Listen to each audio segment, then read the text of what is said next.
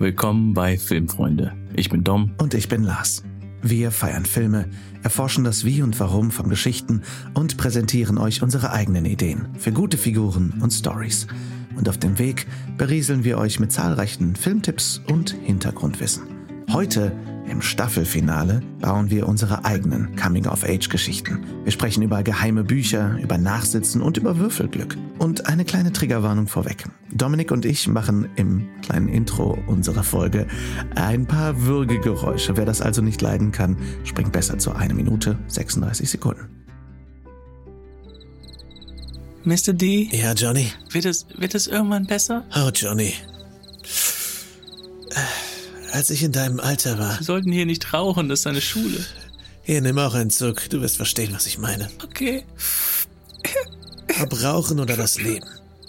Es wird nie wirklich besser. Und trotzdem machst du immer ein paar Fehler für immer. Weißt du, da drüben am Baseball-Pitch, da habe ich damals mein erstes Mädchen küssen wollen. Was ist passiert? Sie hat mich zuerst geküsst. Und dann habe ich ihr in den Schoß gekotzt, weil ich so nervös war. Und weißt du, genau das ist mir letzte Woche mit meiner Frau passiert. Also, manche Dinge ändern sich nie. Egal in welchem Alter. Vielleicht sollten Sie aufhören zu rauchen, wenn Sie so viel kotzen müssen. Ach, Kleine. Wenn ich sehe, wie du...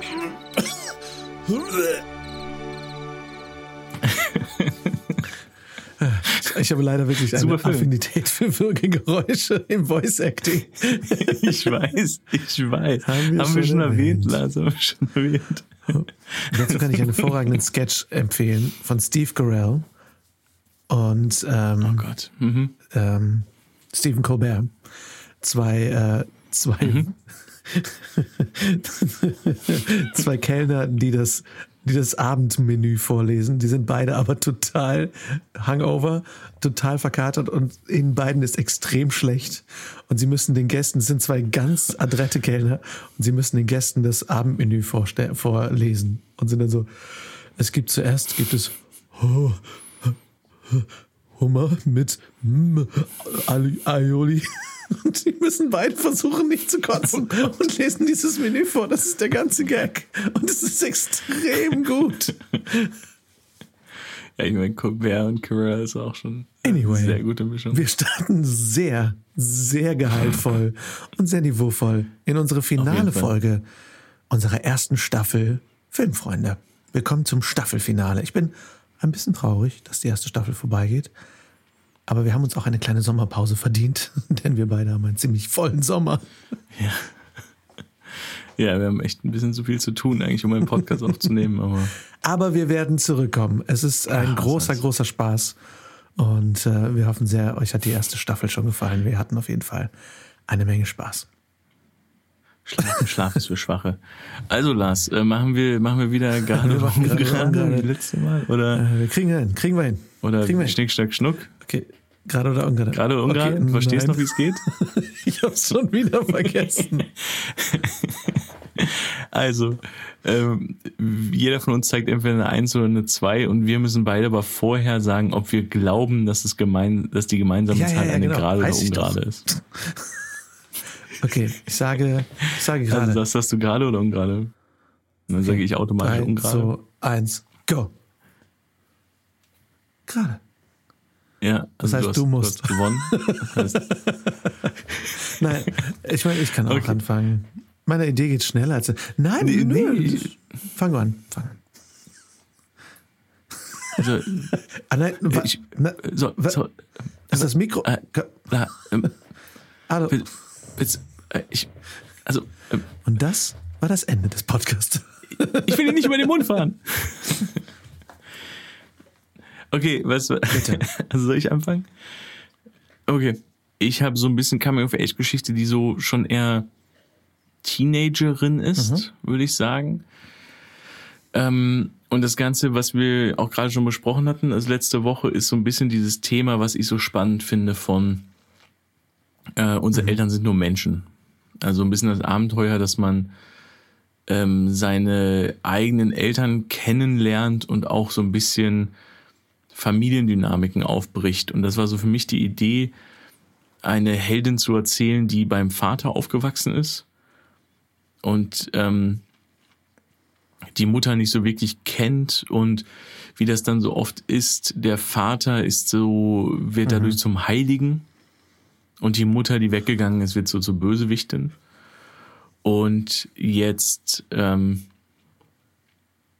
ähm, stirbt die Mutter und sie bekommt die Chance, ich weiß nicht, ob sie stirbt, weiß nicht, ich bin mal so radikal, vielleicht stirbt sie auch nicht, aber dass sie jetzt auf jeden Fall erfährt, dass die Mutter ähm, mal einen Roman geschrieben hat. Mhm. Und äh, sozusagen versucht, diesen Roman zu finden und feststellen muss, der ist nicht mehr in Zirkulation, weil er jetzt auch wahrscheinlich einfach nicht so viele Ausgaben hatte. Und sie auf die Jagd nach diesem Buch geht, bei Antiquariaten und bei Secondhand-Läden und darüber so Leute ähm, aus dem Leben ihrer Mutter kennenlernt und die Mutter immer mehr oh, kennenlernt und auch immer mehr versteht, was damals passiert ist. Ähm, und das Buch ist sozusagen der MacGuffin, ne? das Buch ist so das, was so mhm. die rote Linie ist. Ähm, Danny Pudi von Mythic Quest hat auch einen Film, der jetzt bald rauskommt, der heißt Stimmt. Running, ähm, was so eine Halbdokumentation, halb nicht ist, wo er eben auch versucht rauszufinden, wer ist mhm. eigentlich mein Vater gewesen. So, und ähm, dass ähm, so ein Gefühl zu haben, also alte Freunde von der Mutter und vielleicht, weil, weil ich auch gesagt habe, weil es so ein schönes Thema für mich ist, ob man vielleicht auch mit mhm. Flashbacks arbeitet, ne, ob man so mit Erinnerungen arbeitet.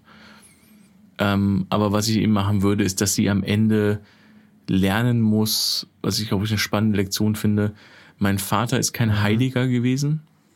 Also es war nicht so ein cleanes Ding, was damals passiert ist sondern es sind zwei Menschen und die Mutter vielleicht einfach krank war ähm, und der Vater das vielleicht auch einfach nicht stemmen konnte, das vielleicht auch nicht unterstützt hat. Das ist so ein bisschen mein Thema vom Mental Load. Ne? So, was ich äh, spannend fände ähm, und sie so ein bisschen erkennen muss. Also mein Vater war nicht der mhm. perfekte mhm. Ehemann.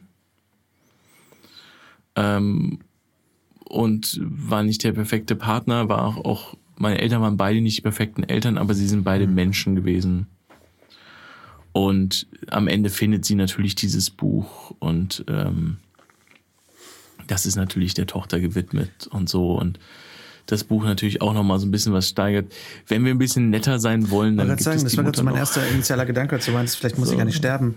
Kann natürlich auch sein, dass die Mutter irgendwie einen Unfall hatte und noch nicht aufgewacht ist oder so, ne? Ja, genau, oder dass sie im Krankenhaus gelandet ist oder dass, dass es, oder dass sie wieder hm, auftaucht. Ja, sie ist verschwunden.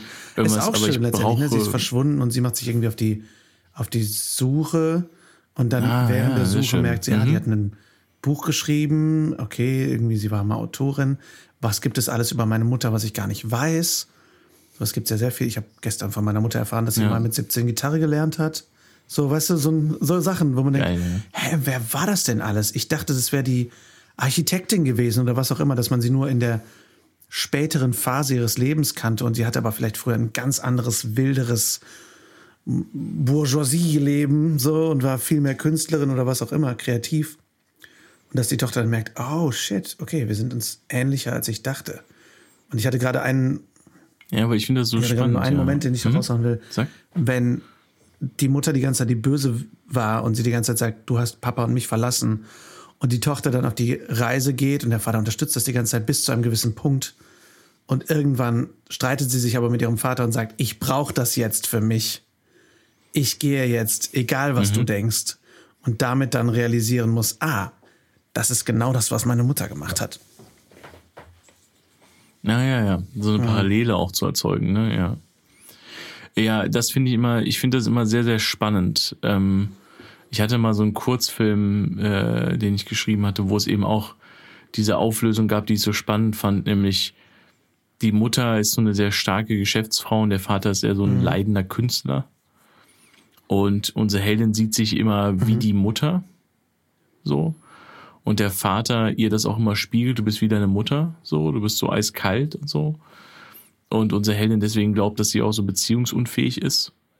Und am Ende, weil die Mutter den Vater so vernachlässigt, von dem sie schon geschieden ist, irgendwann zur Mutter geht und sagt, du musst dich mhm. endlich mal um Papa kümmern. ich kann das nicht immer machen.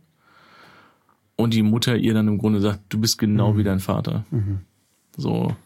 Und ähm, weil ich finde es so spannend, ich finde diese Idee so spannend, wie sehr wir uns ähm, definieren wollen als junge Menschen, wie sehr wir uns definieren an unseren ja. Eltern und wie sehr man das dann auch Voll. aufbrechen kann. Ich hatte, hatte diese Diskussion nochmal mit meiner Mutter. Ich finde es so spannend, dieses, ähm, also meine Eltern sind immer links gegangen, mhm. also gehe ich rechts, ähm, weil ich rebelliere und dass man aber feststellen muss, das ist nicht wirklich mhm. Freiheit.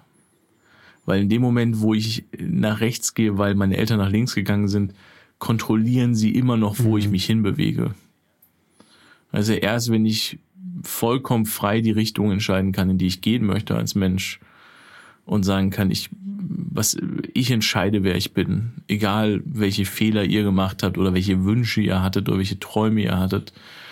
Das ist so wahres Erwachsenwerden, wo wir beim Coming-of-Age-Thema sind. Und das finde ich eine sehr spannende Lektion. Wie gesagt, ich brauche einen Grund, warum sie auf die Suche nach dem mm. Buch geht. Ähm, es muss ein auslösendes Ereignis geben für sie, in diese Vergangenheit reinzugehen. Ähm, das, das wäre für mich so das Thema, wo ich sagen würde. Es ähm, muss einen genug Bezug zu ihrer Mutter auch geben, ne? dass sie nicht sagt, okay, die Mutter ist verschwunden oder, oder hat einen Unfall oder ist tot oder was auch immer und sie sagt, ja, scheiß drauf, die Mutter war die Böse, also ist mir egal. Also es muss schon genug Anziehung ja, geben. Ich überlege, vielleicht, vielleicht will ihr Vater auch die Stadt verlassen. Vielleicht packen oder sie, sie ziehen um und sie packen Kisten und sie findet so, sie findet irgendwelche Hinweise auf die Mutter ähm, oder was du sagst, sie hatte vielleicht einen Unfall. Ich finde spannend die Idee, dass sie verschwunden mhm. ist, finde ich sehr spannend. Dass ähm, ob so wirklich die Polizei zu ihr kommt, oder zu ihnen kommt und sagt, ob sie oh, irgendwelche Hinweise was, haben. So. so eine verrückte Idee, aber was ist, wenn sie das Buch findet, im, ich sag mal so im ersten Bild gefühlt, und sie weiß noch nicht, dass ihre Mutter es geschrieben hat, weil sie es unter einem Pseudonym geschrieben hat? Und dann ähm, uh, kommt die Polizei und sagt, die Mutter ist verschwunden. Okay, krass, naja, scheiß drauf. Hero refuses call, so ein bisschen. Und dann findet sie aber Clues mhm. von dem Pseudonym geschrieben. Wie so eine Schnitzeljagd. Mhm. Uh, das ist ein ganz neuer Film gerade, den ich auch sehr spannend das, finde. Weißt du, wie so eine, wie so eine Schnitzeljagd, die die, die, die also Mutter gelegt sozusagen, hat. Mhm. So, und die Tochter macht sich, weil sie nicht anders. Ja. Die Tochter findet das Buch geil, bevor sie checkt, dass die Mutter das ist. So. Und dann fängt sie an, mhm. diesen Clues hinterher zu gehen. So ein bisschen Schnitzeljagdmäßig. Was man machen könnte, ist entweder das Schicksal oder ihr wird ja. das Buch zugeschickt. Wird das Buch zugeschickt und ähm, sie merkt hat, dass Sachen in dem Buch markiert sind und sie glaubt, dass ihre Mutter ihr mhm. dieses Buch geschickt hat. Aber sie versteht noch nicht, dass die Mutter das ja. Buch geschrieben hat. Und das Buch selber ist vielleicht so die Lebensgeschichte oh, ja, der Mutter. Ja. Wo sie dann so Parallelen, so, so Parallelen uh. zu sich liest, wo sie denkt, hä? Ja. Warum heißt die, warum heißt die Figur so? Oder das ist, das ist doch, das war doch unser Haus oder das hast du immer gesagt, Paps oder so. Dass die Mutter, dass, dass die Mutter ähm, wir hatten das Thema schon mal, das finde ich ganz spannend. Ähm, ich habe sowas ähnliches auch in einem Buch, was ich gerade habe. Ähm, das finde ich sehr spannend. Das finde ich eine super Idee, Lars, weil ich denke so, du hast eine Mutter, die die Familie verlassen hat, weil sie das nicht hingekriegt hat. So, ja, also hat sich so irgendwie so Mental Load ist wirklich so zusammengebrochen daran, ähm, so, weißt du, grenzwertig zur bipolaren Störung, einfach aufgrund dieser ganzen mhm. Verantwortung. Und aber immer mit diesem Schuldgefühl lebt, ihre Tochter im Stich gelassen zu haben. Und hat dieses Buch geschrieben und hat das alles in einem Buch aufgeschrieben. Und ist in Anführungsstrichen zu feige, der Tochter in die Augen zu gucken, also schickt sie ihr das Buch. Und ähm, hofft am Ende, dass die Tochter halt zu ihr kommt, aber am Ende muss sie halt bisschen wie bei Everything Everywhere All at Once sich aber trotzdem auch ihrer Tochter stellen und muss ja. so auch anerkennen, was sie oh. falsch gemacht hat und gleichzeitig unsere Heldin aber auch lernt, also ihre Mutter verstehen sagen, wenn dann, lernt. Wenn, sie, wenn die Mutter das hat Echt? und unsere Heldin aber ja die Protagonistin ist, muss unsere Heldin eigentlich ein ähnliches Problem haben, dass sie Sachen nicht ins Auge sehen kann. Und dann fängt sie aber an, den Dingen ins Auge mhm. zu sehen und wird am Ende nochmal geprüft, ob sie ihrer Mutter ins Auge sehen kann, weil sie Mutter rennt weg und jetzt Ja. Will sie aber auch davon wegrennen, dass sie auch einen eigenen Moment hat, wo sie das alles wieder hinschmeißen will und weggehen will und dann den Moment haben muss, wo sie selber die innere Stärke finden muss, zu sagen, ah, guck mal, meine Mutter ist ihr Leben lang weggerannt. Ich renne jetzt nicht weg, weil ich gerade dasselbe tun will. Ja, also ich finde die Idee super schön, dass sie das Buch von Anfang an hat, dass sie da so Hinweisen folgt und äh, ähm, ihre Mutter kennenlernt, ohne es zu wissen. Finde ich eine sehr, sehr spannende Idee. Es gibt, das ist so ein bisschen, es gibt ein, ähm, es ist so ein bisschen, du bist ein bisschen reingestolpert in ein Okay. John Green Buch. Äh, Turtles All Was the Way ein Down Schöner Titel. so ein bisschen. Ähm, und äh, äh, äh, Paper Towns ist auch ein bisschen. Ähm, also du bist sehr John Green gerade, was aber schön ist, weil John Green ist ein fantastischer Coming-of-Age-Autor. Weißt du, wo der Titel Turtles All the Way Down herkommt? Ich liebe das. Ich finde es fantastisch. Äh, fantastische Geschichte. Ich erzähle sie definitiv falsch, aber sehr egal. Ähm, aber die Idee finde ich super. Äh, jemand einen Vortrag darüber gehalten hat, dass die Erde halt rund ist, ne? Über das Universum. Und jemand im Publikum gesagt hat, nee, ich glaube, ähm, die Erde liegt, ist auf dem Rücken einer riesigen Schildkröte. Was also Terry Pratchett ja auch so gerne äh, gemacht hat, was Geil. eine alte Theorie ist. Und ähm, er gesagt hat, äh, ja gut, aber worauf steht denn die Schildkröte? Und die Frau gesagt hat, it's turtles all the way down. Und das ist so ein schönes, das ist halt so ein Beispiel, was man gerne nutzt für so eine, äh, ja, für so eine unbeantwortbare, also für, für, für so eine Aussage, die einfach nirgendwo hinführt, weil man einfach sagt, also die ins, ins, ins, ins Unendliche führt. Weil du kannst immer wieder fragen, worauf steht denn die ganzen Schildkröten? Und er hat den Titel, glaube ich, gewählt, weil in dem Buch, was wirklich sehr hart zu lesen, aber sehr gutes Buch ist, die Hauptfigur ist halt ein junges Mädchen mit ähm, sehr starken äh, Zwangsneurosen. Und er beschreibt das, und er hat die selber auch, also John Green hat selber Zwangsneurosen und er beschreibt das so, dadurch so hart und so gut. Ja, also du bist auf jeden Fall gerade in ziemliches John Green-Territorium abgerutscht, was fantastisch ist. ist ein Zeichen von Qualität. Ist ein Meister des Faches, finde ich, in diesem Bereich. Ähm, ja, finde ich super schön. Ähm, Glaube ich, kann ganz viel haben. Ähm, ein junges Mädchen, die sich so in einem Buch zurückzieht. Äh, ich finde, man muss immer aufpassen, für Film brauche ich immer was, was aktiv ist. Ne? Deswegen finde ich es gut, dass man sagt, was du sagst mit der Schnitzeljagd. Das hatte ich, deswegen hatte ich auch dieses Buch am Ende. Aber wir können es auch sehr gut an den Anfang setzen, weil wir können trotzdem ja einen MacGuffin in dem Buch einbauen. Dass man trotzdem noch so Voll. irgendwo ja hin eine will. Karte oder kann man ja alles Mögliche einbauen. Ähm, Kleine Notizen. total gut. Ja, vor allem, ich habe das Gefühl, wir kommen ja dann in so ein Territorium, was wir beiden eh lieben, nämlich so diese alten drei Fragezeichen Bücher, wo es dann auch immer so dieses, ah, wo ist der alte Sch- Schatz von, von McGriffin äh, vergraben, so von Old Man McGriffin, so, ah, ne, folgt dem voll. Teufel, drei Schritte nach Osten, dann Ach, siehst du den Schwanensee und so. natürlich Und ist geil. Ah, Und es gibt ja auch, äh, J- Ja. ähm, J.J. Abrams hat mit irgendwem anders ein Buch geschrieben, was eigentlich nichts anderes ist als ein großes Rätsel, weil das ist irgendwie äh, ein Buch, natürlich. was dann aber wo in dem Buch sind dann Notizen von einem anderen Autor, der versucht ein Rätsel zu lösen Ah, und so ein ja, Shit. geil. Also, ähm, weißt du, du kannst auftrennbare Seiten haben und all sowas. Äh, du kannst, äh, du kannst irgendwelche ähm, Handgezei so, so, so, so Tuschezeichnungen oder sowas in dem Buch haben, wo du das Gefühl hast, du musst an dem richtigen Ort stehen und die Tuschezeichnung, die Seite da drüber halten und dann siehst du, weißt du, wo, das, wo der Weg hinführt.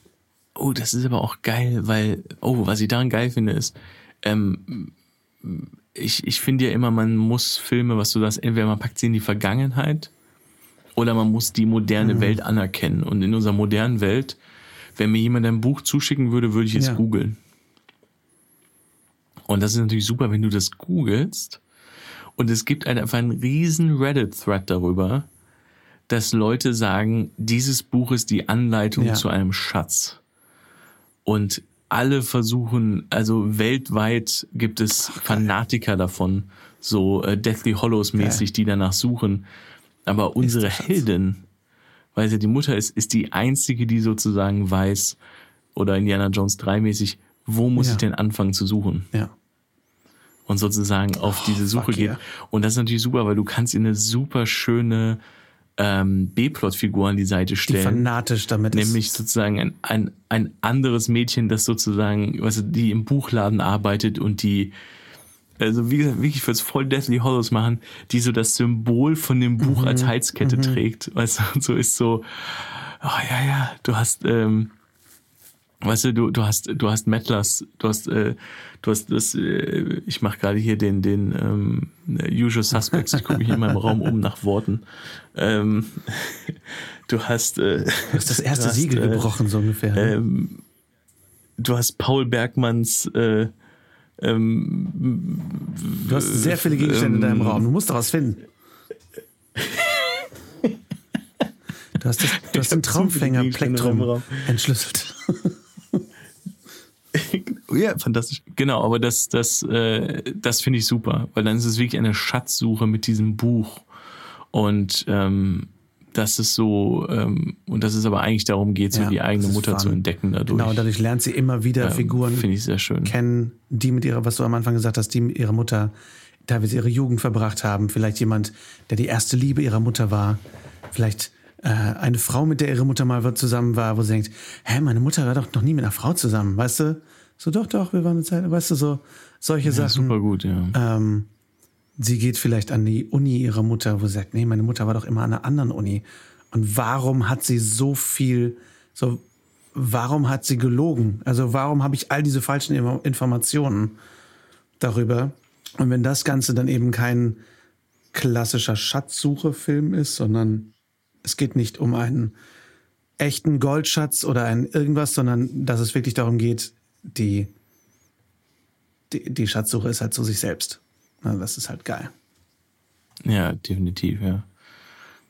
Aber das finde ich halt schön, dass es so ein Buch ist, also dass es ein fiktionales Buch einfach ist, in dem aber eine Schatzsuche so akribisch Mhm. drinsteht oder so Hinweise drinstehen, dass sich einfach so ein geil. Kult entwickelt hat. Und das eigentlich aber etwas ist, das die Mutter ein Buch geschrieben hat und das für ihre Ja. Tochter geschrieben hat. Und ähm, das jetzt anfängt, so, dass, es, dass es wirklich am Ende unsere Heldin weiterbringt in ihrem eigenen, ihrer eigenen Geschichte. Deswegen Coming of Age, also auch sich so mit dieser, die Ideen, die ihr Vater von ihrem Leben hat, die Ängste, die sie durch die Mutter entwickelt hat, also zum Beispiel auch einfach so sagen, ich will nicht so sein wie meine Mutter. Dieses Bild, was sie von der Mutter hat und festzustellen, meine Mutter ist nicht so, wie meine Ja. Mutter ist. Also ich weiß gar nicht, wie meine Mutter ist. Und auch für sich selber merken, wer sie eigentlich selber ist. Und dann am Ende das Rätsel löst, aber was du sagst, das Rätsel ist eigentlich man selbst. So. Und wenn es die schöne geheime Bank Ach, ist, weißt du, von der man die ganze Stadt Voll. aussieht, weißt du, so ungefähr, dass das der Schatz ist. Und dann sitzt sie da und dann kommt Ja. natürlich, taucht die Mutter auf und setzt, setzt sich daneben und Genau. dann fängst du an Aber zu weißt du, sie reist einmal so durch, durch ganz Ähm. Europa und dann kommt sie am Ende zu Hause an. Wieder sowas. So ungefähr, ja. Super Sehr geil. schön. Ja, Und der Film heißt, der Arbeitstitel Ja, ist ähm, Zwischen den Zeilen. yes. Tausend Meilen zwischen den Sehr. Zeilen. Tausend Meilen Gott. zwischen den Zeilen. Nein, er heißt, äh, wie heißt es? Sonnenblumenplektrum? Traumfängerplektrum. Genannt? Traumfängerplektrum Oh Gott, ist der Film. Das ergibt keinen Sinn.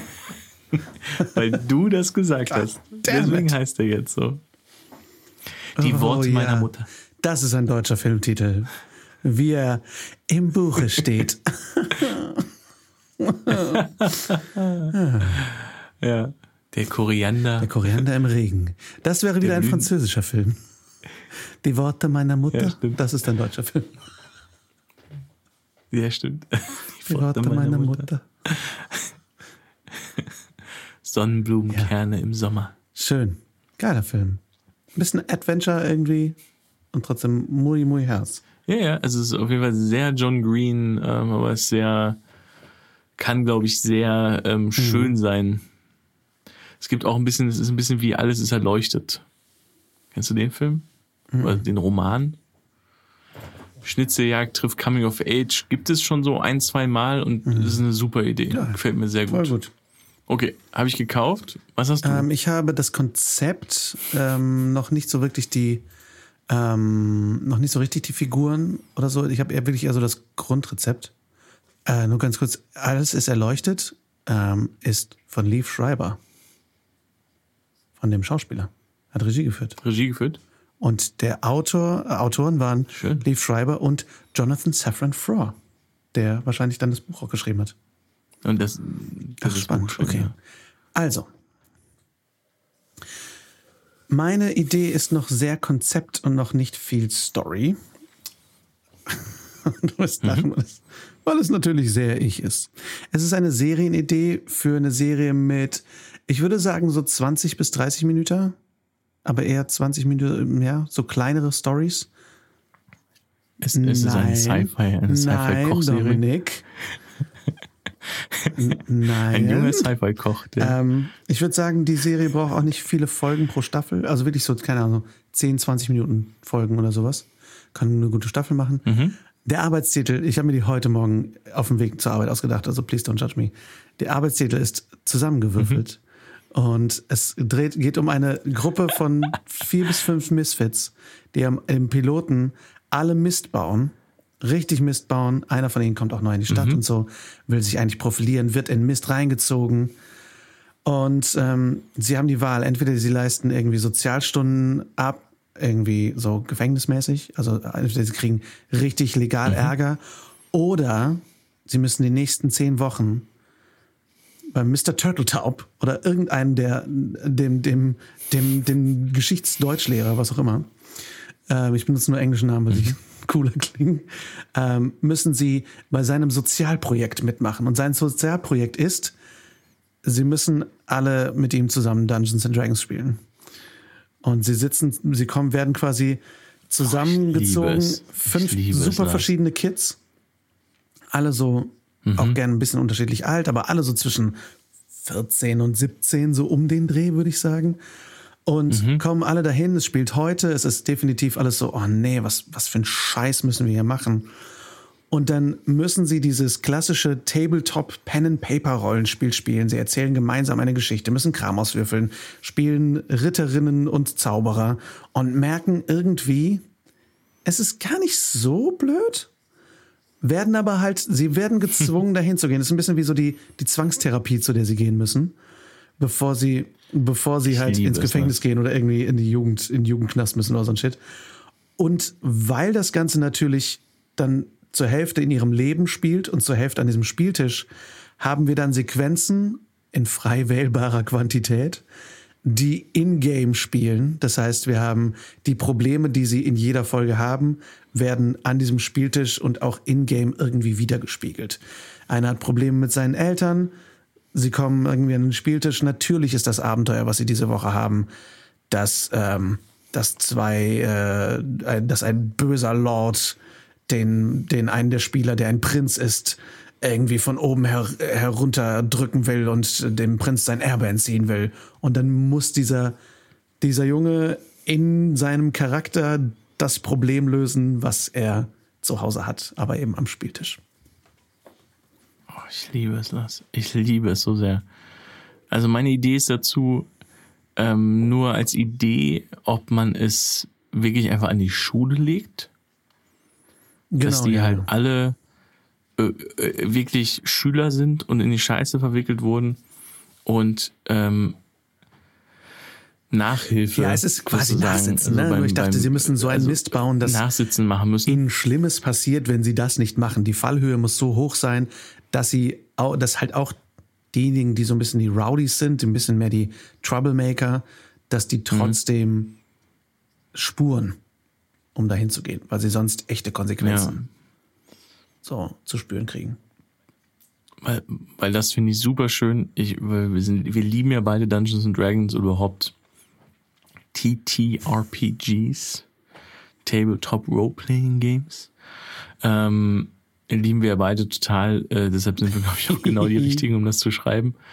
Ähm, ich finde es fantastisch. Ich mag diese Figur der Lehrerin oder des Lehrers, der, äh, der die im Dungeon Master sind, finde ich eine grandiose Figur und vor allem, was ich mir da natürlich wünsche, ist, was ganz klassisch ist für so eine Serie oder so ein Film, ist, dass diese Figur natürlich dann auch immer mehr eine Vergangenheit hat die so, die das Ganze spiegelt.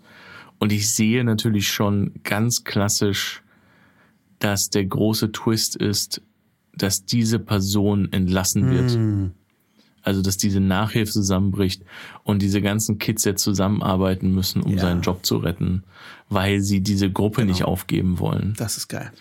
Und also, um mein, mein Bild, mein erstes Bild, so richtig böse Assoziation ist aber im Grunde ein positives Die Welle. Ja.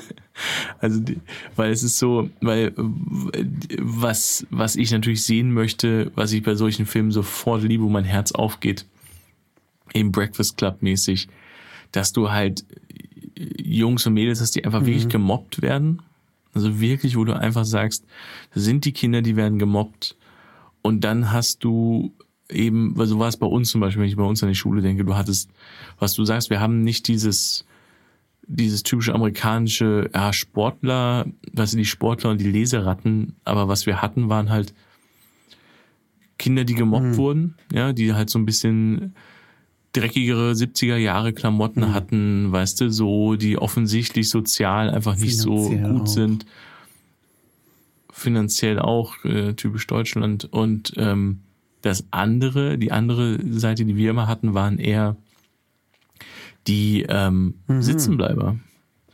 Die Jungs, die schon einmal sitzen geblieben sind, die schon mal so ein Jahr älter sind, vielleicht auch zwei Jahre älter sind, die rauchen, die kiffen, die ähm, einfach auch auffallen, die Ärger machen, die prügeln, die Aggressionsprobleme haben, die aber dadurch natürlich einfach die waren, wo du sagst, du willst auf deren guten Seite stehen, weil du willst nicht gemobbt werden, Ja. du willst nicht geprügelt werden. Und wenn die plötzlich zusammen in einer D&D-Gruppe sind, in einer Party sind und dann anfangen, sich auf dem Schulhof Genau. zu beschützen, dann Genau, äh, genau fange das an ist zu halt. weinen. Ich will, ich will Stories, deswegen ist es für mich auch eine Serie. Ich brauche diese Progression, äh, dass ich Mhm. diesen Figuren die ganze Zeit zugucken können will. Die braucht nicht, auch nicht 50 Ja. Staffeln, diese Serie für mich. Aber dass man einfach sieht, die, wir gucken ein bisschen in deren Haus, wir gucken ein bisschen in deren klassisches, in deren Leben zu Hause. Wir gucken auch in die Schule, wir sehen deren Probleme, aber das wird am Tisch zusammengetragen. Da passiert das Abenteuer sozusagen. Und du hast diese Unterschiede, die, du hast all diese unterschiedlichen Leute, die anfangen, Empathie füreinander zu entwickeln, die anfangen, füreinander einzustehen, die anfangen, einander besser zu verstehen. Und was ich dann halt auch witzig finde, der Junge mit dem Aggressionsproblem, der geprügelt hat, der dann da hinkommt und sagt, okay, dann machen wir diesen Scheiß jetzt, dann spielen wir dieses Scheißspiel. Gib mir irgendwas zum Draufhauen. Ich will, ich will eine Figur zum Draufhauen. Ich will so ein Barbar spielen. Und er sagt, ja, pass auf, du kriegst, äh, du kriegst den, die Zauberin. So, du kriegst die körperlich schwächste Figur und die spielst du jetzt. Und damit muss er dann umgehen. Also, dass, dass alle, alle Kids im Rollenspiel eine Figur spielen müssen, die nicht ihrem Naturell entspricht. So. Ja, oder eben auch Multiklassen, ne? Weil ich finde es halt auch so spannend, aber was du sagst, finde ich natürlich auch spannend, wenn eine Figur, wenn jemand plötzlich, ähm, also es ist ja dieses klassische Ding, finde ich, das machen sie sehr gut bei, ähm, bei Community, bei den D&D-Folgen. Ähm, diese Idee von, äh, ist vor allem bei der zweiten, zweiten D&D-Folge machen sie das so gut, dass einfach so dieser klare Punkt kommt von, äh, das spielt so ein Ex- Ex-Polizist spielt mit denen und ähm, es funktioniert nicht, was er vorhatte, weißt du? Und dann sagt er so, noch sind das noch nie passiert. So, ja, ich habe schon so viele Leute irgendwie äh, verprügelt oder was auch immer. Und äh, Danny Pudi, der Game Master, halt sagt, wie oft warst du schon ein irgendwie äh, ähm, 50 Zentimeter großer Gnom äh, mit nassen Klamotten und so und so und so und so. Also einfach sagt, nimm das Spiel ernst, dein Sohn nimmt es ernst.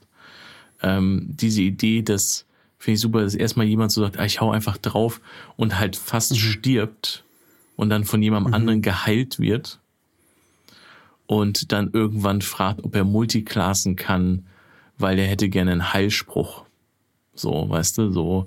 Also irgendwie sowas, also wirklich so ein bisschen so dieses auch zu verstehen, weil ich finde, D&D ist ja die große Lektion, ist ja Genau. äh, Teamplay, so Teamwork. Es ist eine der wenigen Spiele, die man spielt.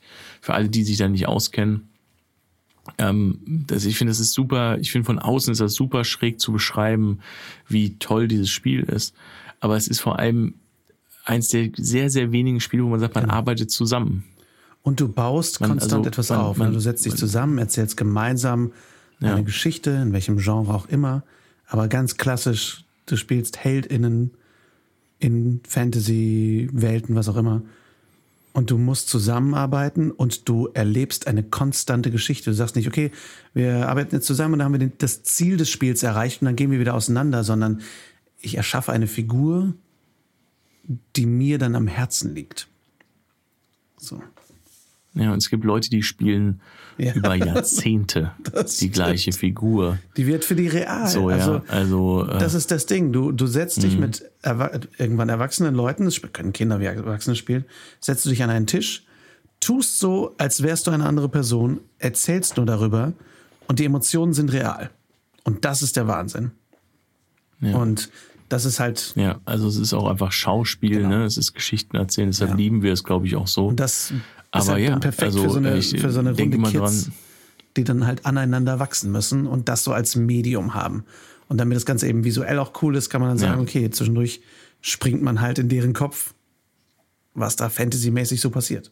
Ja, super gut. Ich, ich finde es fantastisch, Lars. Ich finde es absolut fantastisch. Ich verstehe, dass du so stolz darauf bist oder so, so, so, so fest an dieser Idee festhältst. Ähm, mega. Weil ich auch einfach, also wie gesagt, ich finde so, ähm, ich sehe halt, wie gesagt, aber auch einen Der Lehrer, der, auch braucht. Also der, ähm, der, der vielleicht auch einfach ähm, mit seiner Freundesgruppe Ja. auseinandergebrochen ist. So, vielleicht, vielleicht auch durchs Leben, ne? Also vielleicht durch Liebe, durch Tod, durch Verlust, durch Umziehen, ähm, der so ein bisschen die Figur ist, der sagt, ihr wisst gar nicht, wie gut ihr es habt. Weil was wir eben auch gerade besprochen haben, ne? Ich wünschte so sehr, Lars, dass wir, als wir uns kennengelernt haben, schon ein Rollenspiel für uns entdeckt hätten. ja, So. Hätten wir beiden in Köln zusammen gelebt und hätten, wären schon so begeistert gewesen vom, von D&D oder von irgendwas. Wir haben ja so ein bisschen, ich kannte so ein bisschen durch Philipp so ein bisschen die Star Wars Spiele, so, auch Würfelspiele, ähm, und solche anderen Sachen, aber hätte ich das vorher gewusst, wie viele Abenteuer wir erlebt hätten. Und da denke ich wirklich drüber nach und denke Ja, ich wirklich traurig drüber nach. Ich denke, ja. ähm, weil jetzt ist so, wenn wir alle zwei Monate mal ein Abenteuer schaffen, ist das super. Und ich, ich weine darum. Und wenn ich mir vorstellen kann, ähm, als, als 15- oder 16-Jährige gewusst zu haben, dass es das gibt. Und jede Woche. Ich meine, ich mein, wir haben uns betrunken und Oh. verprügelt.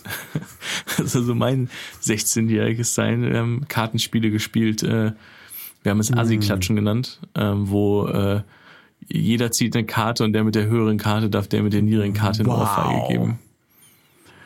Das war unser, Wow. das war unser Spiel. Okay, hieß schön. Assi-Klatschen. Ähm, ja, es war super. Und wenn du nicht fest genug schlägst, dann darf der andere, dann darf man zurückschlagen. Alter, Alter. Das heißt, wir hatten alle nachher rote, rote angeschwollene Nicht im Handabdrücke Ernst. im Gesicht. Okay. Ähm,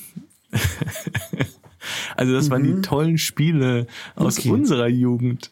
Ähm, deswegen Kleinstadt, deutsche Kleinstadt.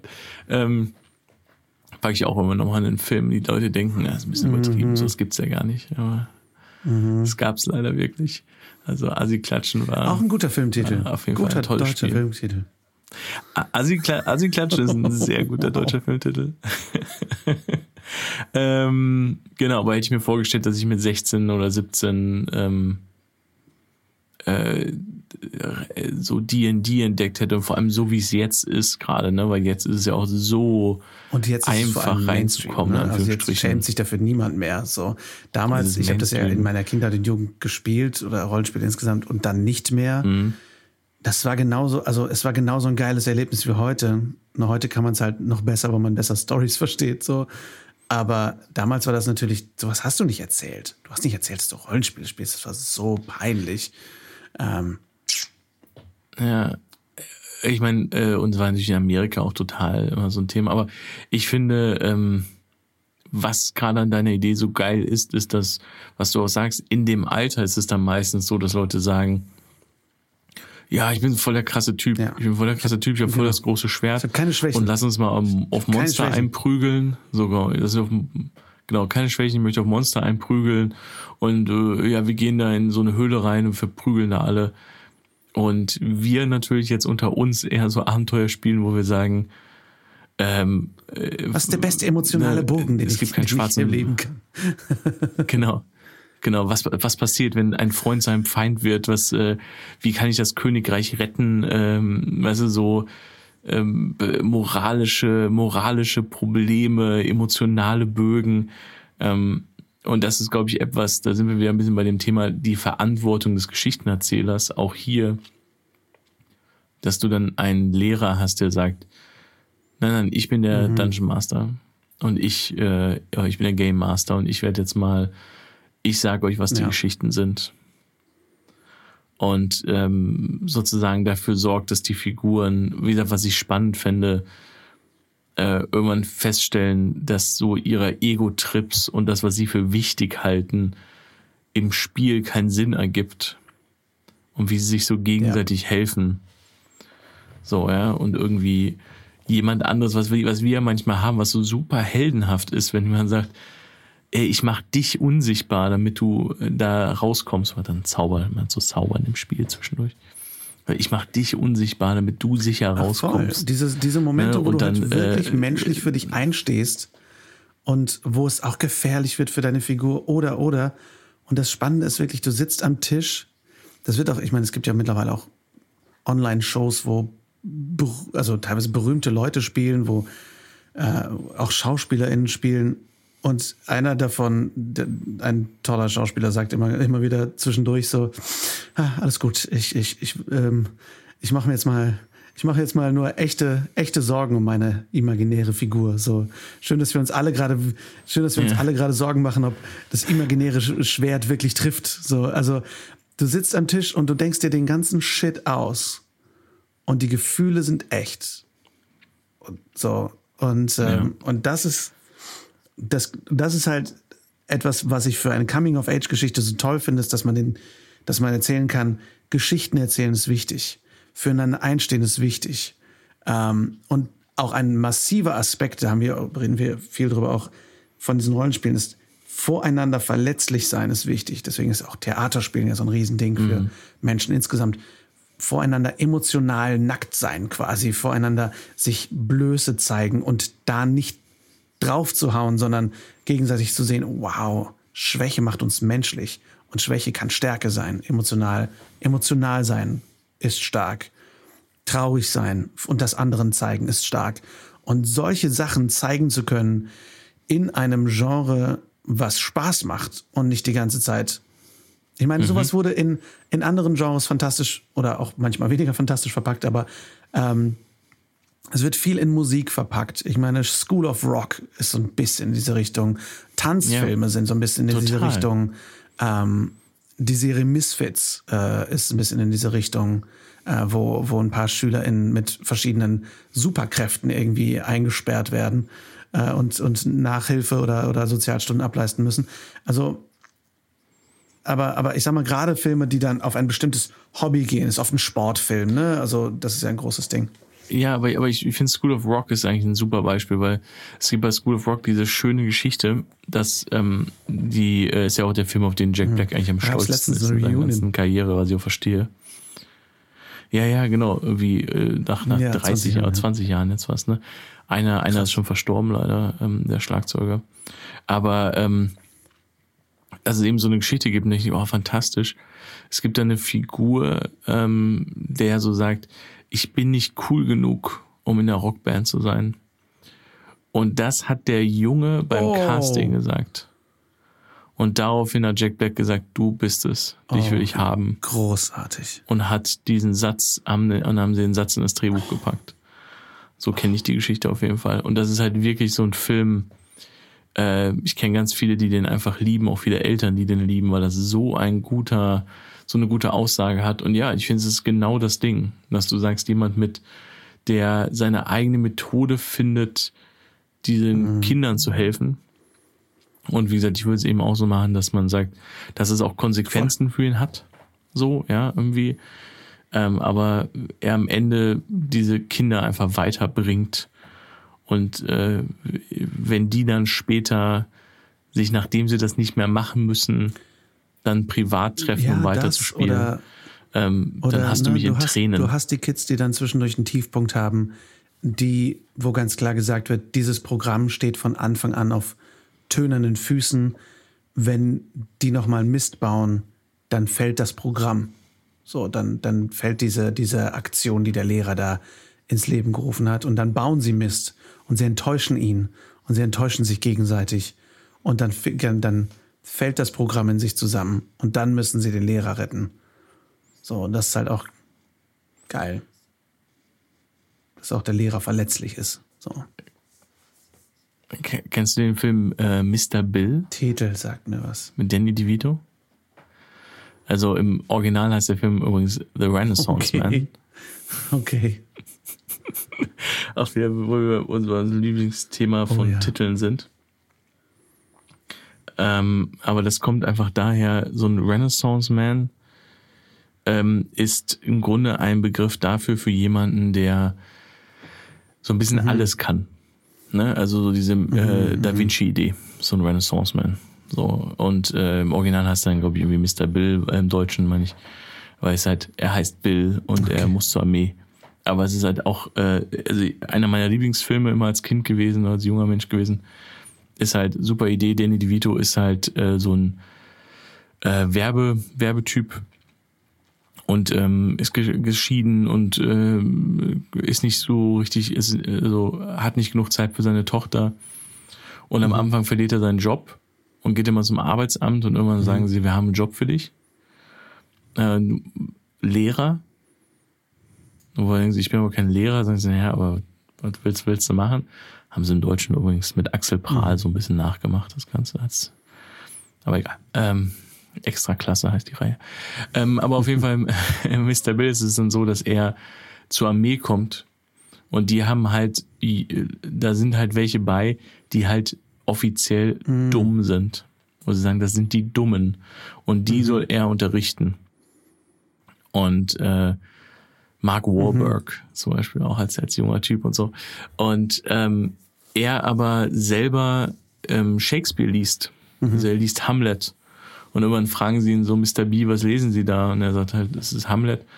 Und dann fängt er an, mit denen ähm, Hamlet zu lesen.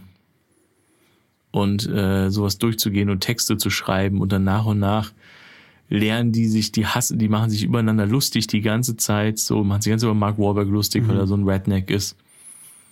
Und die dann nach und nach aber dann so Briefe schreiben sollen. Und dann schreiben sie halt Briefe und dann erfahren sie immer mehr voneinander und werden als Gruppe zusammen. Und das ist, da hast du mich auch immer sofort. So eine Gruppe, die so nach und nach merken, also nach und nach zusammenwachsen. So, ähm, ist super schön, super schöner Film. Also ich kann ihn nur empfehlen. Ich finde, es ist ein schöner Film. Und ähm, das ist auch ein bisschen das, weißt du, so dieses, ähm, finde ich super. So eine Gruppe, so eine durchgemischte Gruppe, wo auch viel Aggression untereinander sind, viel passiert ist, weil ich finde das schon geil, wenn du mir am Anfang diese Jungs untereinander zeigst, wie die so alle übereinander stoßen und sich gegenseitig eigentlich auch irritieren und angreifen. So viele von denen, einige leben zurückgezogen, weißt du? Und ähm, Ja, fantastisch. Und das zeigt, finde ich auch, also dann- das ist auch da wieder die, das Potenzial, einfach Kids zu zeigen aus unterschiedlichen Lebensrealitäten. Ne? Das ist halt, ja. Kennst du die Serie Ich Freaks sie and immer noch Geeks? nicht Hast du sie gesehen. Ich muss sie gesehen? unbedingt sehen. Das ist alles okay. Ist auch schwierig zu gucken. Gibt, gab halt nur sieben oder acht Folgen. Ähm, ist eine der ersten Serien, die ähm, auch Judd Apatow mitgemacht hat, wo er Seth Rogen entdeckt hat, Jason Segel entdeckt hat. Die kommen alle aus dieser Serie. Ähm, also wir hätten keinen Seth Rogen irgendwo, wenn es nicht Freaks and Geeks gegeben hätte. Und da denke ich immer so an zwei Sachen, die ich fantastisch finde. Das eine ist für mich immer eins der besten Beispiele, wo ich sage, boah, ey, so einfach so simpel und gut gebaut. James Franco, der da auch eben Ach, herkommt, das war auch sein Start. ist dann so, ist einfach auch, ich, also auf jeden Fall, ich weiß nicht, ob es sein Start war, aber es auch waren, die waren alle so 16, 17, also die haben vielleicht irgendwas vorher gemacht. Aber James Franco ist halt einer von den Freaks. Also ist eher so, ne, ist ein cooles Kid, aber auch ein Loser, ein ab, abgefuckter Typ. Und so ein geiles Ding, dass er, dass du ihn zu Hause siehst und wie er so zurückkommt und seine Mutter so im Bademantel total im Eimer irgendwie so ist und so ist so, äh, so meine Medikamente sind, äh, so meine Medikamente sind leer. So, und er sagt, Mama, ich muss zur Schule, weißt du, und sie sagt, ja, aber meine Medikamente, was will ich denn jetzt machen? Also auch so ein bisschen betrunken ist und so, irgendwie sowas, glaube ich, in meinem Kopf auf jeden Fall. Und, er, und sie sagt, was machst du jetzt? Und er sagt, ja, was, wo ich fahre und hol dir deine scheiß Medikamente. Ja. Und dann kommt er in die Schule und dann kommt so seine, seine, ähm, äh, seine Freundin und sagt so, wo warst du? So, so was? Und sagt er, ich hatte meine Unterlagen äh, bei dir im Auto. So, ich hatte einen Vortrag zu halten, ich hatte meine Unterlagen nicht. Und er sagt so, weißt du, so geil, dass er einfach sagt, ja, warum hast du, so, dann lass doch deine scheiß Unterlagen nicht in meinem Auto. Weißt du, und sie sagt, weißt du was, ist so kacke, man kann sich nicht auf dich verlassen. Weißt du? So. Und du so als Zuschauer denkst du so, boah, boah. Und das ist so genau diese Zeit, was du auch meinst mit Waves, ne? Warum redet ihr nicht drüber? Er sagt, ja, weil junge Leute.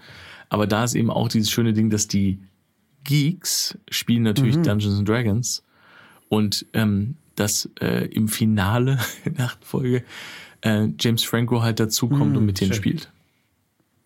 So ähm, mit so Kids, die halt viel kleiner sind und sowas. Ne? Martin Starr kommt auch daher, das ist der Lehrer Ach, von den was, neuen okay. Spider-Man-Filmen. So. Krass, okay. Das ist ja auch so ein, äh, so ein Ceiling daher. Ähm, genau, aber das ist, ich finde, also ich kann ganz viele Beispiele nennen, wo ich merke, die überschneiden sich damit auf eine sehr schöne Art und Weise. Also ich mag deine Idee mehr. ich habe mehr Bock auf deine Idee. Äh, das äh, würde ich sehr gerne machen. Lass uns, äh, lass, lass uns das gerne bitte äh, nicht No. zu tief in die Schublade stecken, Schön. diese Idee. Den finde ich sehr gut. Ja. Können wir gerne entwickeln. Ähm, zusammengewürfelt ist auch. Äh, Ist mir kurz bevor wir in die Aufnahme gegangen sind eingefallen. Dachte ich, ich dachte erst Tabletop. Nein, nein, nein, es muss schon ein Wortspiel sein. Also zusammengewürfelt ist für mich vielleicht, ähm, ist vielleicht nicht der ach, Untertitel. für natürlich. Das ist jetzt nicht der eleganteste So, Titel der Welt. bitte. Aber es, es ist zumindest im Gegensatz zu vielen deutschen Übersetzungstiteln ein Wortspiel. Hm. Es ist zumindest irgendwo ein Wortspiel. Ja, ja, ja. Ich sag nichts. Also ja, ich, ich glaube, wir beiden sind dann auch manchmal zu What? amerikanisch in unserem Kopf. So, dass ich so, weil ich habe sowas wie Never Split the Party und so, ich denke, Ja, ein bisschen zu Mm. lang. Hm. mh, vielleicht auch ein bisschen zu kompliziert. Teile, Teile niemals, niemals die Gruppe. Die, die Gruppe auf. genau. Ähm, ja. Äh, Roll Initiative. Das checkt niemand. Das checkt niemand damit. Was? Zusammengewürfelt ist für ein Massenpublikum. Zusammengewürfelt. Ja, okay, zusammengewürfelt. Mein Gott, von mir aus. Ähm, ja, ich finde super schön, Geil. machen wir. Ja, verbringen wir den Sommer damit. Mit all unserer Freizeit. Ich glaube, dann haben wir es. ich will es kaum sagen. Das war's dann erstmal. Ja, das war's erstmal für Filmfreunde. Filmfreunde, die, das Ende der ersten Staffel. Wir haben zwölf wunderbare Folgen. Äh, wir haben auch, also vielen Dank an alle, die reingehört haben bisher. Ähm, Ja, auch danke für das ja, positive echt toll. Feedback. Es ist sehr schön, dass ihr Super lieb. äh, anscheinend das Gefühl habt, dass ihr zwischendurch bei den Pitches Ideen reinrufen wollt und genervt seid, dass ihr nicht gehört werdet. Ich weiß natürlich, das ist ein sehr filminterner Podcast. Wir sind dann manchmal auch sehr krass mit unseren tausend Beispielen. Ähm, aber es freut uns sehr, dass ihr zuhört und dass es euch Spaß macht. Und ähm, ja, wenn ihr Ideen habt für die nächste Staffel, lasst es uns wissen. Sonst haben wir aber auch noch einige Sachen auf unserer Liste stehen. Ähm, und finden dieses Format ja auch für uns gerade immer mehr und finden raus, wie wir das eigentlich machen wollen alles. Dann vielleicht als kleines Schleifchen um das ganze Ding drum. Wie, wie war die erste Staffel für dich, Tom? Äh, ich habe das Gefühl, ähm, das Feedback, was ich so von Freunden immer bekomme, mein Lieblingsding war es.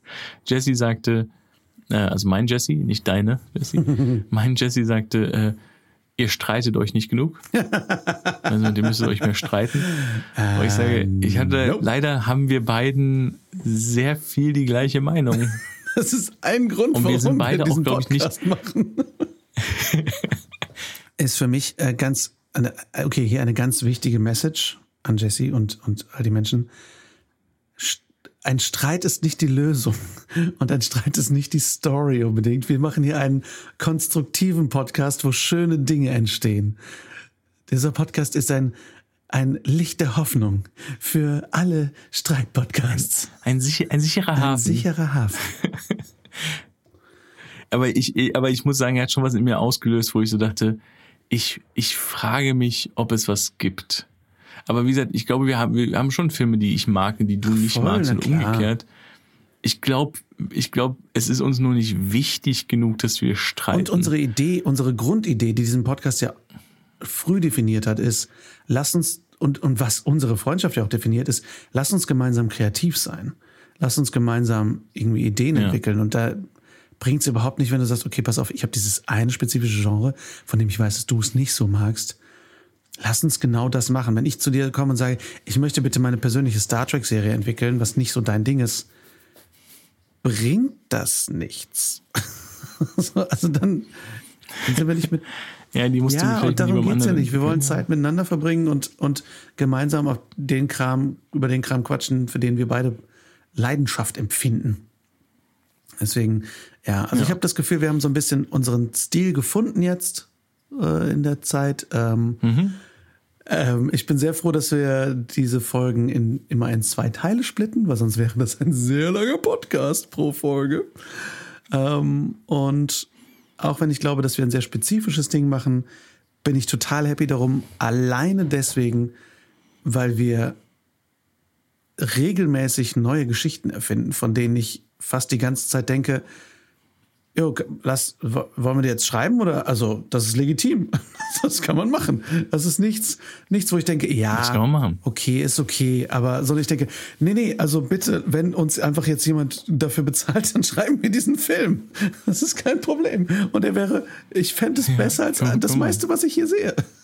So interessanter als das meiste, was Ja. ich in Deutschland sehe. Ja, aber das ist doch schön, ja. Genau, also ich glaube auch, äh, so kann es weitergehen. Ähm, aber ich glaube, ich würde auch gerne mal, äh, also ich freue mich auch, wenn wir vielleicht irgendwo mal das, die strengen Regeln unseres Podcasts ignorieren und nur quatschen. Aber ich glaube, da sollten wir vielleicht unsere Zuhörer vorwarnen und sagen, dies ist eine Chaosfolge. Ja, auf jeden Fall. Das ist eine absolute, äh, wir, diskut, wir diskutieren noch weniger, sondern wir, wir quatschen Kennst du nur. das? Kennst du die Szene? Folge. Oh mein Gott, kennst du die Szene? Ja, klar, klar, Ich könnte mir auch vorstellen, dass wir in der Zukunft vielleicht Gäste einladen, aber das müsste einfach sehr gut passen. So, finde ich. ja, ja. Das könnte auch ein bisschen, da müssen wir unsere Schedules auch noch mehr Ja, zusammenlegen. das ist schon schwer genug. so, mein Lieber, ich würde sagen, es ist spät, wir gehen ins Bett. Wir wünschen euch allen einen äh, guten Start in die Ja. Woche. Und habt einen wunderbaren Und Sommer, ähm, der vielleicht mit ja, Nostalgie, mit Erwachsenwerden und mit Gefühlen für das genau, Leben. guckt einen Coming-of-Age-Film, der euch sagt, es ist der letzte Sommer. Genau. Der letzte Sommer, den wir noch zusammen haben. Und ähm, vielleicht fühlt ihr euch inspiriert, selber ein bisschen zu schreiben und äh, viel Spaß bei allem, was ihr tut. Genau. Und wir freuen uns, äh, eure Ideen zu lesen. Yes. Also auf Staffel 2. Oh, warte, wir brauchen Auf einen Cliffhanger. Vor der Staffel 2 brauchen wir einen Cliffhanger. Uh, oh mein Gott, oh mein Gott, oh Gott, wir haben keinen Cliffhanger. Äh, Cut auf. Johnny, hast du es noch nicht gehört? was? Es ist Mr. D. Er hatte einen Unfall. Oh nein. Meinst du, etwas war der blaue Reiter? Dum, dum, dum. Der berühmte Ähm, Film, ja. der berühmte Coming-of-Age-Film über den blauen Reiter. Der blaue Reiter. Da geht immer das drei Fragezeichen Brain mit dir durch. Immer. Total. Der maskierte Pirat. Nein, äh, Die einäugige Eule. das geht. Der, Tanz, der tanzende Teufel? Das Schiff mit einem Segel. Genau. Der zerrissene Umhang. Die gläserne Uhr? Der sprechende Totkopf? Der sprechende Dolch? Sokrates. Der verrückte Wecker? Die Uhr mit den Und das war sie. Die erste Staffel von Filmfreunde. Danke, dass ihr dabei wart und danke für all eure lieben Nachrichten und Ideen und Anregungen. Wir machen jetzt eine Sommerpause und überlegen uns neue spannende Themen und Ideen.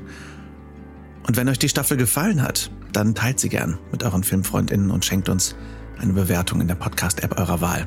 Das würde uns sehr helfen, mehr ZuhörerInnen zu gewinnen und mehr FilmfreundInnen zu schaffen.